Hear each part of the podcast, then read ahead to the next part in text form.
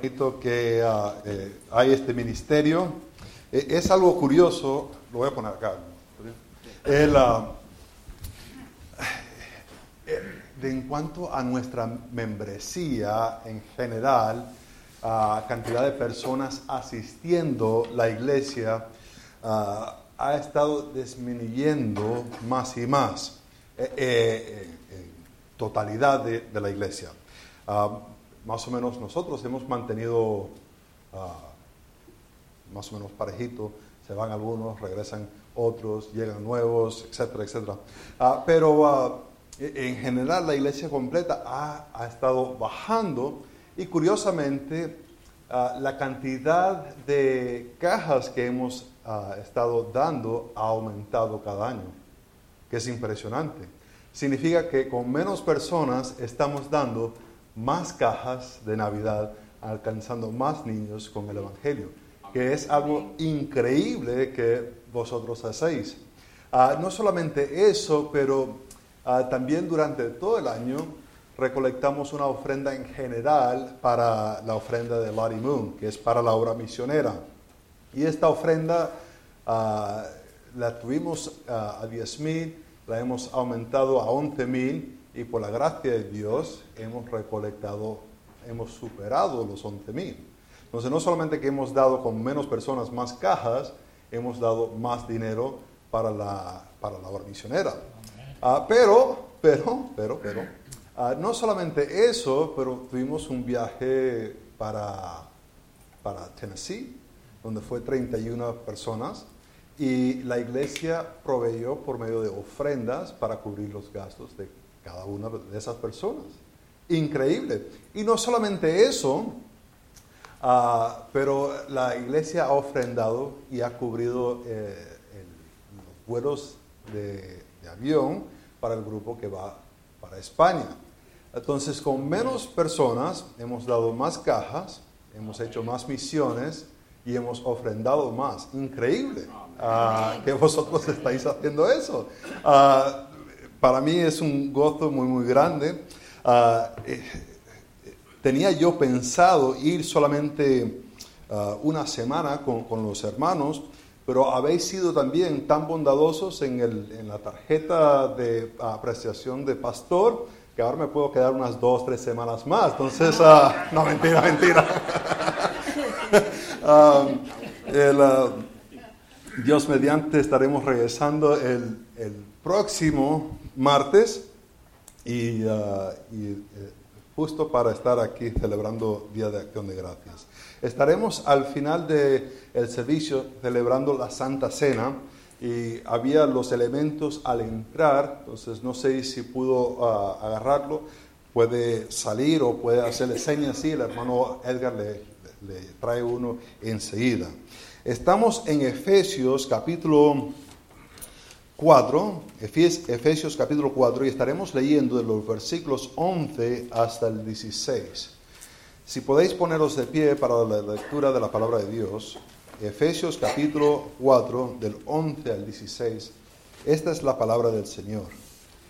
Y Él mismo constituyó a unos apóstoles, a otros profetas, a otros evangelistas, a otros pastores y maestros a fin de perfeccionar a los santos para la obra del ministerio, para la edificación del cuerpo de Cristo, hasta que todos lleguemos a la unidad de la fe y del conocimiento del Hijo de Dios, a un varón perfecto a la medida de la estatura de la plenitud de Cristo, para que ya no seamos niños fluctuantes llevados por donde quiera, por todo viento de doctrina por estratagema de hombres que para engañar emplean con astucia las artimañas del error, sino que siguiendo la verdad en amor crezcamos en todo en aquel que es la cabeza, esto es Cristo, de quien todo el cuerpo bien concentrado y unido entre sí por todas las coyunturas, que se ayudan mutuamente según la actividad propia de cada miembro, recibe su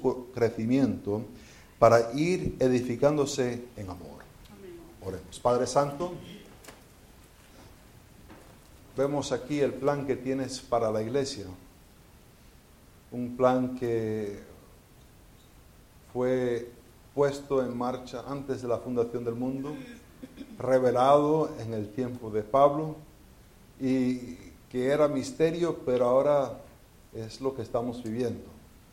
Y es un plan que involucra la obediencia de cada miembro de la iglesia. Padre Santo, te pido que tú puedas darnos sabiduría para ver qué aspecto de esto tenemos que aplicar a nuestra vida para vivir en obediencia. Padre, si hay alguien aquí que no conoce a Cristo como su Salvador, te pido que tu Espíritu pueda convencer a aquella persona de su necesidad. Padre, si hay alguien aquí que a lo mejor ah, las noticias que ha recibido esta semana, la, información, las situaciones de la vida que le ha venido ah, golpeando fuertemente, que hoy tu palabra puede ser de consuelo y de ayuda para ellos en este momento. Padre, te pido que tu Espíritu obre dentro de nosotros para edificarnos para tu honra y tu gloria. En el nombre de Cristo lo pido. Amén. Podéis sentaros. Si pudieses hacer todo, todo, todo, todo, todo, pero digo todo, que, que tu corazón desease. Si pudieses vivir una vida que involucrase todas las cosas que te puedes imaginar, todo lo que te puedes imaginar.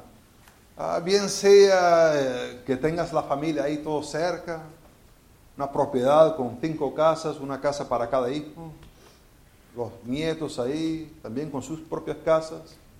O, puede ser que sea, no sé, que tengas tu propio barco y vas navegando por todos los océanos y, vas conociendo el mundo. cualquier sea que sea tu, plan, tu, tu idea de esto sería fenomenal. Si pudieses vivir esa vida, pero no poner en práctica el don espiritual que se te ha dado, ¿dirías que habéis vivido una buena vida? Vamos, que has hecho todo lo que puedes imaginar. Pero no has hecho el don que Dios te ha, te ha dado. ¿Has vivido una buena vida? ¿O dirías, he malgastado mi vida? O pongámosle de otra manera, Imagina que no hagas, no, no hicieses ni un solo sueño tuyo, nada. Quisiste este trabajo, se lo dieron a tu vecino. Quisiste viajar acá y no pudiste seguir. Quisiste esta familia y tu familia se quebrantó y, nadie habla contigo. tus hijos ni el perro se acerca a ti. O sea, ningún sueño tuyo se, se ha realizado, pero ¿Has vivido una vida donde estás ejerciendo el don que Dios te ha dado? ¿Has vivido una buena vida? ¿O ha sido un malgaste de vida? Ah, eh, mirando esto, tenemos solamente una vida, una sola vida. Y si hay una cosa que me, que me da temor, más que cualquier otra cosa, es vivir una vida malgastada el, enfocarme en algo solamente para mirar atrás y decir, lo, he malgastado. De, nada me sirvió lo que he hecho. Ahora, mirando aquí Pablo, eh, viendo dónde encaja estos versículos, sabemos de Efesios capítulo 2, versículo 8, que Pablo habla acerca de la salvación y dice, Ah, porque por gracia sois salvos por medio de la fe. Y esto no de vosotros, pues es don de Dios. Fenomenal, todos estamos de acuerdo con ese don de Dios para la salvación. Pero ahora nos va a explicar un poquito para por qué somos salvos. Dice, y, no por obras para que nadie se gloríe, porque somos hechuras suyas, creados en Cristo Jesús para buenas obras, las cuales Dios preparó de antemano para que anduviésemos en ellas. ¿No me salvó para yo vivir mi propia vida? ¿No, no me alcanzó la salvación para yo hacer lo que yo estado soñando? Me ha creado por un propósito, un propósito que es sus buenas obras. Ahora vamos a ver cómo Pablo desarrolla esta idea. Lo menciona ahí en capítulo 2, pero ahora como que lo está desarrollando un poco más y lo va a desarrollar un poco más en los otros capítulos. Ah, vemos acá que Cristo nos dio dones ah, individuales para fortalecer la iglesia en amor. Dios nos ha dado dones individuales para fortalecer la iglesia en amor. Vemos que Cristo nos dio ah, estos dones para equipar los santos. Lo vemos ahí en el versículo 12. Ah, Dice, a fin de perfeccionar los santos para la obra del ministerio, para la edificación del cuerpo de Cristo. En el versículo 11 vimos que Dios, Cristo había dado algunos dones. Ah, estos dones se han interpretado de, diferentes maneras. Algunos han visto esta lista como solamente un resumen, es decir, ha dado apóstoles, ha dado profetas, ha dado evangelistas, ha dado pastores, maestros, et al, ¿no? Y, lo siguiente.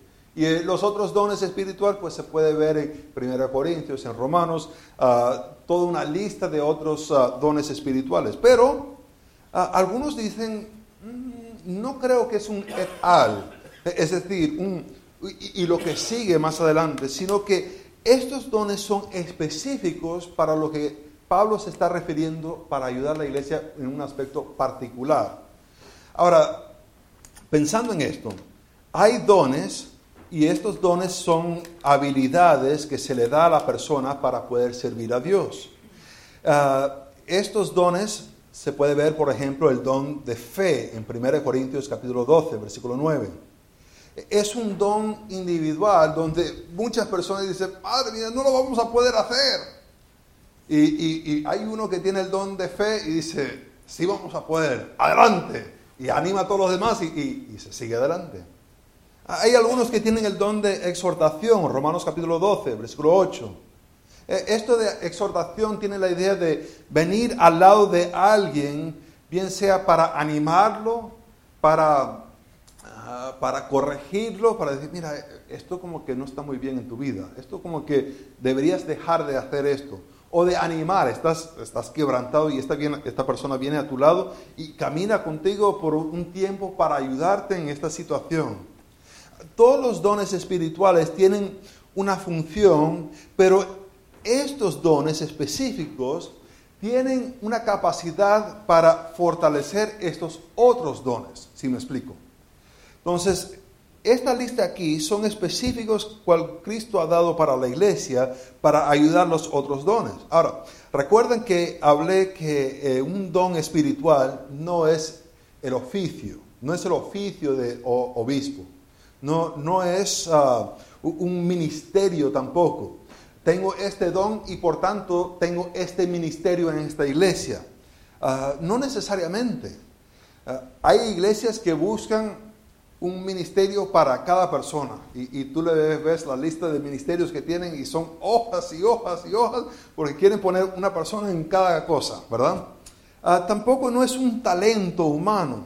Los talentos humanos vienen de parte de quien sea el padre de uno y la madre de uno. Y, esa combinación, pues uh, sale esa persona con sus ciertos talentos. ¿Talento yo para, para jugar baloncesto? No. Tiro la pelota y se me va para acá. O se me va para acá Ah, para jugar béisbol tampoco. Ah, tiro y se va para acá. O tiro y se va para allá. Y fútbol americano, pues peor. La pelota se va así. En, vez de así, circulito así, no va. Y la gente, ¡ay, madre mía! Ah, no tengo esos talentos, no nací con esos talentos. Eh, pero hay personas que sí. No, eh, sé si han visto el, hijo del hermano Marcelo, a Santiago, cuando tira la, pelota de fútbol americano, va así, ¿no? uno dice, madre mía, qué belleza de, tiro, ¿no? Son talentos con cual uno nace, pero un don espiritual no es un talento. ¿Eh? Es algo que Dios da a la persona, una habilidad para servir. Ahora, vemos que Cristo ha dado estos dones para la perfección de los santos. Eh, Pablo está diciendo que Cristo en su gracia ha dado estos dones. El problema con versículo 12 es cómo deberíamos interpretar las tres ah, preposiciones que se encuentran. Hay tres preposiciones. El primero se traduce a fin de, el segundo se traduce para y el otro se traduce para, es decir, a fin de perfeccionar los santos para la obra del ministerio, para la edificación del cuerpo de Cristo. Ahora, estas tres preposiciones causan un pequeño problema que vamos a tener que mirar eh, aquí al, mirar cada uno, ¿no? Eh, vemos que en el primero, el fin tiene la idea de marcar un movimiento hacia una dirección general, eh, con un fin en mente. el hermano Rubén, cuando recibe una carga, recibe un destino también. No, no, no es que se va a dar vuelta por ahí por todo Houston y, y lo descarga donde él quiera. No, no. Eh, lo recibe con un fin en mente. Y él tiene que llevar ese cargamento a ese fin, ¿verdad? A, ese lugar. Entonces, a fin que se ha recibido estos dones con un fin en particular, con una idea, con una meta al cual se va a llegar. Esta meta dice que es de perfeccionar. Perfeccionar tiene la idea de, equipar, de educar, ah, de, tratar de equipar a alguien para una cierta cosa. A un soldado se le equipa con un rifle, con una pistola, con la mochila, con la ropa. No le dicen, mira, tú ven acá, tú vas a ser soldado. No, no, le dan todo lo que necesita, ¿verdad que sí? Está equipado para lo que va a hacer. Este fin de dar estos dones, que Cristo ha dado estos dones, sirve para mover en una cierta dirección con esta idea esta idea de perfeccionar, de equipar a la persona.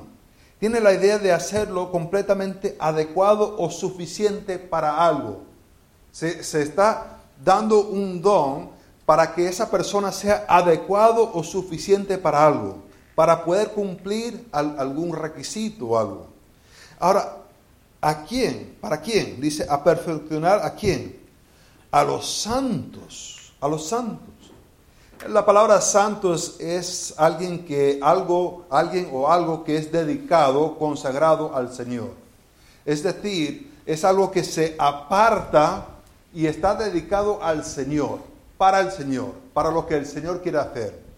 Y, y curiosamente llama a las personas salvas, aquellas personas que antes de la fundación del mundo Dios decidió escoger, adoptar, que Cristo redimió que el Espíritu selló, estas personas son los santos que han puesto, han sido apartados para algo, para el Señor.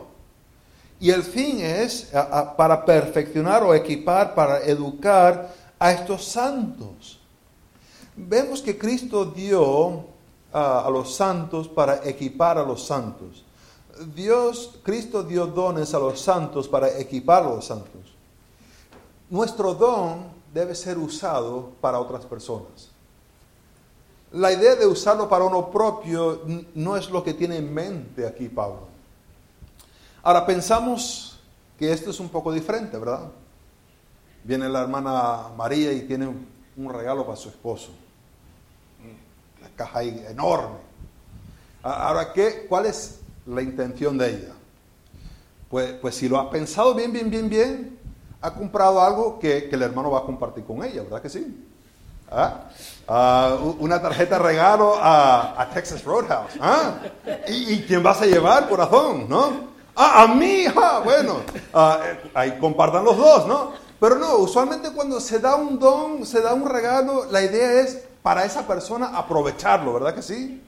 De que la persona lo puede disfrutar y, y usualmente cuando se da un regalo ¿Qué quieres? Que la persona lo abra ahí al momento, para que puedas ver la expresión en la cara de la persona y, dice, y ahí saca el suéter y dice, ay, qué precioso suéter, o, mira qué, qué, taza de café tan bonito, o, o cualquier otra cosa, pero la idea es que lo reciben y ellos pueden disfrutar para sí mismos. Esto no es lo que ha hecho Cristo con dar dones. No es para uno mismo usarlo sino es de usarlo para el beneficio de otro, para, involucrarse en la vida de otro, no para tenerlo aislado y decir, mira, yo tengo este don de, sino tengo este don para servir. Y, y esto e, es bastante curioso, porque es Cristo que ha dado este don como a Él le parece mejor. Y creo que mejor ejemplo no hay que, el autor de esta carta. ¿Se acuerdan de, de Pablo? En Hechos capítulo 7, Esteban estaba haciendo, estaba predicando un sermón fantástico, estaba desarrollando una teología del Antiguo Testamento, mostrando cómo Dios había obrado, cómo la nación siempre ha sido idólatra, pero Dios en su gracia siempre ha estado obrando para salvar y por fin manifiesta a Cristo. Y ahí se vuelve loco el pueblo. Se enfadan y llevan a Esteban afuera de Jerusalén. Y están agarrando piedras y se están quitando las, chaquetas, las mantas que tienen y lo están poniendo justo a los pies de un tal Saúl. Él está ahí, está mirando. Escuchó la predicación y ahora está mirando y agarran piedras y empiezan a apedrear a Esteban hasta que muere. Tanto vigor le dio esto que él hace cita con el sumo sacerdote y pide cartas para autorizarle a él a, a buscar a estos tal que están siguiendo a Jesús de, ir a buscarlo y quiere ir hasta Damasco a encontrar a estas personas, para encerrarlos, o mejor, mejor, matarlos. Y él va en camino a Damasco con esa intención. De repente aparece una luz y este Pablo cae. Hechos capítulo 9, 1 al 7. Cae y ah, los demás ven una luz, pero no escuchan el sonido, ellos salen corriendo, Él está ahí y escucha una voz. Y es Jesús. Y Jesús sabe que Pablo lo está persiguiendo a Él. En persiguiendo a los cristianos, lo está persiguiendo a Él. Y en un momento de conversión radical, radical, radical, Él se convierte y pone fe en Jesucristo. Increíble, increíble. Iba con la intención de matar y ahora está con la intención de, servir a Jesús. Tuvo una experiencia donde fue al desierto, tuvo otra experiencia donde va a Jerusalén y está él emocionado, emocionado, quiere hablar con los apóstoles, quiere compartir con los otros hermanos y los hermanos dicen, mm, este no, no, no me parece. Y, y, y, hacen un plan para matarlo. Los hermanos de la iglesia, imagínense. Gracias a Dios que yo no he escuchado, no he escuchado yo aquí uh, un complot para matar a alguien, ¿verdad? Pero ahí sí, ahí estaban buscando cómo... Y, lo tuvieron que sacar a escondidas por una canasta. Él se fue a Tarsus. ¿Cuánto tiempo estuvo en Tarsus? No sabemos, no sabemos. Pero empezó a ocurrir un movimiento del Espíritu en Antioquía. Y enviaron los uh, apóstoles de Jerusalén a Bernabé a averiguar qué es lo que está pasando allá. Llega él y mira la situación y dice, yo necesito a alguien con el don de apostolado y conozco quién es. Y se va de Antioquía a Tarsus. ¿Cómo lo encontró? Ni idea, no sé si se puso a tocar todas las puertas. Estoy buscando a Saulo, estoy buscando a Saulo, por fin lo encuentra. ¿eh? Ahora es Pablo. Dice, te necesito en Antioquía. Hay una iglesia que necesita ser establecida. Y Pablo dice, va, yo voy y él va. El don de apostolado lo dio Cristo a él.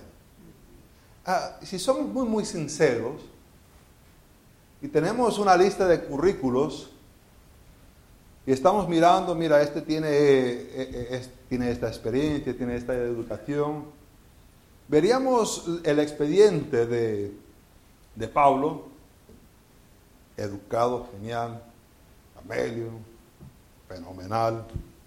Mira, tiene esta experiencia y hasta tiene experiencia de, buscar a cristianos. Mira, no creo que así, ¿dónde apostolado le vamos a dar a este? Seamos honestos. Nosotros no tenemos esa capacidad de gracia mira, ¿por qué no lo hacemos con Sergio? O, o, lo pongamos ahí a abrir la iglesia, pero de usarlo, usarlo así para fundar iglesias, para escribir escritura. No, este Pablo no. Humanamente es lo que yo. Yo recibo un currículo así como el de Pablo, digo, vete ya a Faithbridge. Aquí no. Pero Dios en su gracia reparte dones como a Él le parece. Y, y, usa a Pablo. Esto es algo fenomenal. Y lo da a Pablo no para que Pablo se pueda gloriar, sino que pueda invertir su vida en la vida de otras personas. Y es lo que hace. Viendo aquí esto, ah, no solamente que Cristo da ah, dones a los santos para equipar a los santos, y estos dones son usados para otros, pero tu don es necesitado. Tu don es necesitado. Esto lo podemos ver en dos maneras. En la primera manera para mirar esto es que Dios pudo haber diseñado millones de diferentes formas para equipar a los santos, ¿verdad que sí? Él mismo lo pudo haber hecho, pero decidió que Cristo iba a dar dones a personas pecadores para edificar a otras personas pecadores que son santos. Increíble. De, todas las maneras que él pudo imaginar, decidió usarnos a nosotros para invertir nuestra vida en la vida de, otras personas.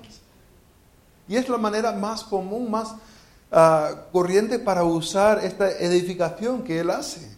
Usa personas para hacerlo. No solamente eso, pero los santos son necesarios para el equipar a otras personas para cómo vivir. Y esto es un poco paradoxa, ¿no? El pensar que, el Espíritu Santo, Dios, mora dentro de nosotros. Pero aún con toda esa potencia necesitamos a otra persona invertir su vida en la vida de nosotros para que esa transformación del Espíritu tenga efecto. Es decir, necesitamos personas que nos digan, mira, esto no está bien, esto mejor hazlo así, esto, mira, vengan para acá, así. Ah, ¿Por qué no involucras en esta disciplina en tu vida? Tenemos al Espíritu Santo morando dentro de nosotros, pero también quiere que personas vengan para ayudarnos a crecer. Increíble pensar en esto. Ahora, no solamente que vemos que Cristo dio dones a los santos para equipar a santos, pero vemos que también Cristo dio dones a santos ah, para, para enseñarlos a servir, para enseñarlos a servir. Y ahora es que vamos a mirar esta segunda preposición. Este para. ¿Cómo debemos entender este para la obra del ministerio? Hay, hay algunas ah, traducciones de Biblia que le gustan poner una, un coma justo antes de ese para. Y la idea es que concuerda el, uh, el, dar estos dones para perfeccionar a los santos, y es decir, que estas personas que han recibido estos dones específicos son uh, para la obra del ministerio. Es decir, pone un contraste bien grande entre los, el clérigo y los laicos, ¿verdad? Una diferencia muy, muy grande. Y esto se ve en ciertas denominaciones eh, la Iglesia Católica Romana, la Iglesia Anglicana, la Episcopal, la Presbiteriana, a la Iglesia Metodista, han tenido una tradición donde pone una separación bien grande entre el clérigo y los laicos.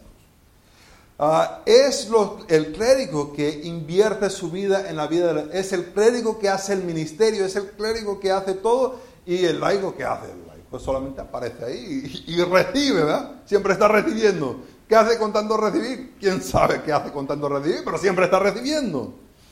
Ah, esto usualmente viene de ah, una mala interpretación de, de, una continuación de la iglesia con Israel. E, en, Israel había una tribu específica diseñada para hacer el ministerio en el templo. El rey no hacía el ministerio en el templo el profeta no hacía el, ministerio en el templo. Había una tribu y de todas las tribus, en, el tribu de Leví, había una familia en particular y esa familia en particular podía ser uno, el sumo sacerdote. Y a base de, llevar esta teología ahora a la iglesia, ve una gran diferencia entre el clérigo y el laico. Ah, hay otra manera para mirar esto. Vemos que Pablo ha estado presentando un misterio. E, en el plan de Dios, la revelación es progresiva. Va revelando poco más información. La iglesia no es algo que se conocía acá, la iglesia es algo recién dado aquí, como presenta Pablo, un misterio que se le había dado a él para enseñar. Este misterio tiene algunas diferencias, que los dones que se le da son para ministrar, equipar a los miembros, y son estos miembros que obran este misterio, ah, ministerio, perdón. Entonces, en vez de poner una diferencia grande entre el clérigo y el laico, la diferencia es que el, el clérigo eh, que está involucrado en la vida de las personas son para que el, laico esté involucrado en el ministerio, para que ellos lo estén haciendo. Es esta idea ah, para, ah, para la obra del ministerio, el obrar, estar ministrando. Ahora, pensando en esto, la persona que sirve, que obra, es esta persona que tiene esta función de, obrar en las vidas de otras personas. E, e, el equipar a las personas para que puedan servir adecuadamente. Vemos en esto que no se trata de títulos, sino se trata de servir al prójimo. Se trata de ser equipados para poder servir. La gran diferencia entre un cristiano maduro y un cristiano inmaduro es que el cristiano maduro sirve a las personas y el cristiano inmaduro nunca tiene tiempo. Yo recoger los boletines que están ahí tirados, no, no, no. Eh, tengo cosas que hacer, es que soy muy importante, no, sabes tú. ¿El qué? No, no, yo no puedo servir en, qué poner los vasitos de la Santa Cena. Ya, no, no, no, no, no. Eh, hazme el favor y tenlos ahí. Cuando yo llegue, yo lo agarro. El cristiano inmaduro nunca tiene capacidad de servir. Siempre está haciendo otra cosa. Mientras que el cristiano maduro entiende que el ser equipado, el ser perfeccionado, es para ministrar en servicio al prójimo. Ahora nos podemos preguntar, ¿estás sirviendo o estás esperando ser servido? Ahí te va a mostrar en cuál tipo de cristiano eres. No solamente que dio estos dones para servir a otros, pero dio estos dones específicamente para edificar su cuerpo. Ve como dice al final, el, último para, la última preposición. Estos dones se ha dado a fin de perfeccionar los santos, para que los santos hagan el ministerio para que sirven, pero el, fin no es solamente servir, el fin es para la edificación del cuerpo de Cristo. Es decir, que quiere que el cuerpo de Cristo sea edificado, que va en dos formas. El aumentar en ser más grande y en ser en mejor calidad, en, ambos aspectos. Es más, vamos a ver que a, qué, a qué ah, ¿Hasta qué punto va a ser? Hasta el, conocimiento del Hijo de Dios. Un varón perfecto a la medida de estatura de la plenitud de Cristo. ¿A, qué nos está tratando de hacer? Nos está tratando de hacer Dios como Cristo. No como una buena persona, no como un buen cristiano, sino a la medida de Cristo mismo. Es la obra que está ocurriendo de estirarnos para que lleguemos a ser hasta el nivel de Cristo. Usualmente, esto lo di en, ah, el miércoles pasado, el miércoles pasado, el domingo pasado, ah, y dibujé la figura de, de una persona y puse un puntico ahí. Y dije que la figura era Cristo y nosotros somos este puntico. Te puedes imaginar si tienes una, una bola de, masa que vas a poner en un, eh, para hacer un, pastel, ¿verdad? No puedes poner la bola de masa ahí y, poner los otros ingredientes y ponerlo al horno, ¿verdad que no? Tienes que estirar la masa, ¿no? La vas estirando. Entonces tienes una bola de masa y lo vas estirando hasta la medida del sartén y de la, del molde que vas a poner en el, orden, eh, en el horno. E, ese es el propósito de estirarlo hasta que puede llegar al molde. Y tienes que seguir poniendo presión, seguir poniendo presión hasta que llega a esa medida. Es lo que Cristo está haciendo dentro de nosotros. Dio dones para que esos dones fuesen para servir a perfeccionar, porque lo que va a hacer es ponerlos al molde de Jesucristo mismo. Hermanos, usará cualquier cosa para hacer eso. Usará enfermedad, usará pérdida de trabajo, usará gozos, gozos que no te imaginas, gozos que son disfraces. Porque al momento que tú recibes un hijo, dices, ay, qué tierno. Y ya a los dos años está diciendo otra cosa, ¿verdad que sí? Llévatelo, Padre Santo, ¿verdad? Ah, ah, usa eso en nuestras vidas para ponernos al molde de Jesucristo. Hermanos, la obra que se está haciendo es para la edificación del cuerpo. No es para que nosotros seamos cristianos fuertes, sino que es para la gloria de Cristo. Oremos. Padre Santo, te pido ahora que podemos examinar nuestra vida, ahora que vamos a entrar a este tiempo de la Santa Cena. A lo mejor, Padre Santo,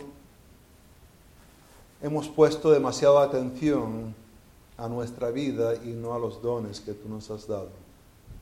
A lo mejor, Padre Santo, hemos, ah, eh, hemos querido ser servido y no servir. Padre, no hemos puesto atención al cuerpo de Cristo. Te pido, Padre Santo, que nos podamos examinar ahora mismo. Y al reflejar en tu gracia, podemos tomar estos elementos con una conciencia limpia. En el nombre de Cristo lo pido. Hermanos, le pido que vayamos a 1 Corintios, 1 Corintios capítulo 11. En el capítulo 10 sabemos que lo que nos une todos nosotros es que participamos de un solo pan, de un solo cuerpo. Aunque venimos de diferentes naciones, tenemos diferentes experiencias, algunos recibieron a Cristo de edad muy temprana, otros ah, muy tarde, pero todos llegamos por Jesucristo, por aceptar a Jesucristo. Nadie dice, pues yo nací y por eso, o yo tengo esta experiencia y por eso yo, no, no, todos llegamos porque hemos tomado de Jesucristo. Nos dice en capítulo 11, el versículo 27, de manera que cualquiera que comiere e, de este pan o viviera esta copa del Señor indignamente será culpable del cuerpo y de la sangre del Señor. Por tanto, nos dice en el versículo 30, por lo cual hay muchos enfermos y debilitados entre vosotros y muchos duermen. Si pues nos examinásemos a nosotros mismos, no seríamos juzgados. Hermanos, es importante el examinar nuestra vida, de mirar si hay algo que hemos estado no queriendo arrepentirnos, algo que lo estamos disfrutando más que disfrutando nuestra relación con Dios. Voy a pausar un momento ahora ah, para que podamos orar y nos podemos examinar individualmente. Oremos.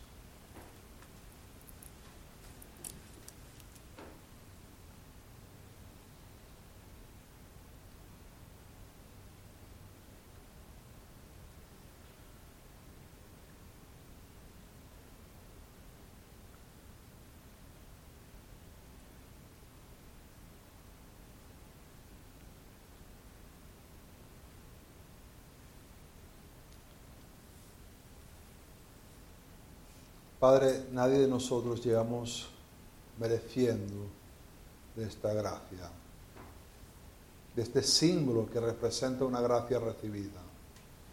Todos llegamos con necesidad. gracias que por medio de Jesucristo podemos tener esta salvación tan grande.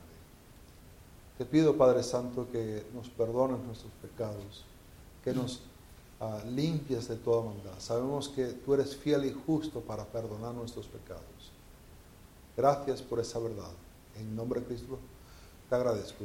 Amén.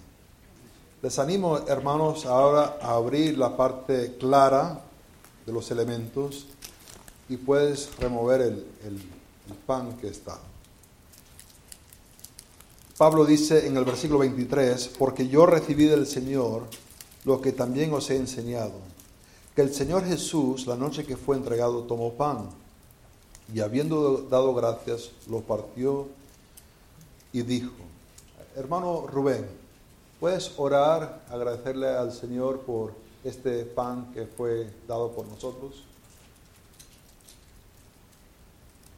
Bendito Padre, Señor Jesús, en este momento, después de habernos examinado, Padre Celestial, queremos uh, meditar, pensar en esto, Señor Jesús, cómo estamos viviendo. Y también, Señor, después de hacer eso, ser agradecidos, Señor, contigo, porque por medio, Señor, del sacrificio en la cruz del Calvario, Padre, tú hiciste una obra redentora, Señor Jesús. Padre Santo, gracias, gracias porque no lo merecías tú, Señor, sino que era yo quien merecía ese castigo, Señor, pero tú estuviste dispuesto.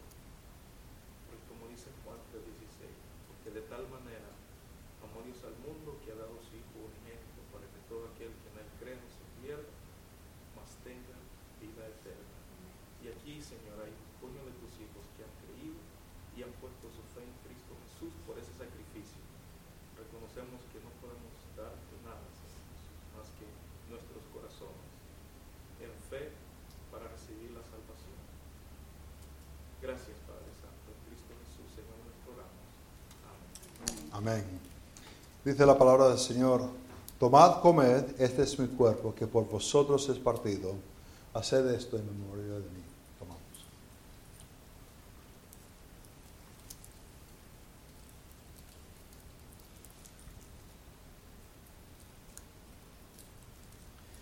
Dice también que asimismo tomó la copa y después de haber cenado, diciendo, hermano Javier, ¿puedes agradecerle a Dios por esa sangre que fue derramada sobre la cruz por nuestros pecados? Agradecemos a nuestro Padre Celestial el sacrificio de nuestro Señor Jesucristo en la cruz, la vida eterna que recibimos por gracia, tu misericordia, no porque lo merezcamos, Señor. Y en este momento recordamos esa sangre que fue derramada por nosotros, agradecemos que podamos, Señor, en agradecimiento, seguir dedicando nuestra vida a ti cada momento, cada palabra, cada hecho que que hagamos, Señor, que te esté glorificando a ti. En el nombre de Jesús lo pedimos. Amén. Amén. Dice la palabra del Señor, esta copa es el nuevo pacto en mi sangre. Haced esto todas las veces que la bebieres en memoria de mí.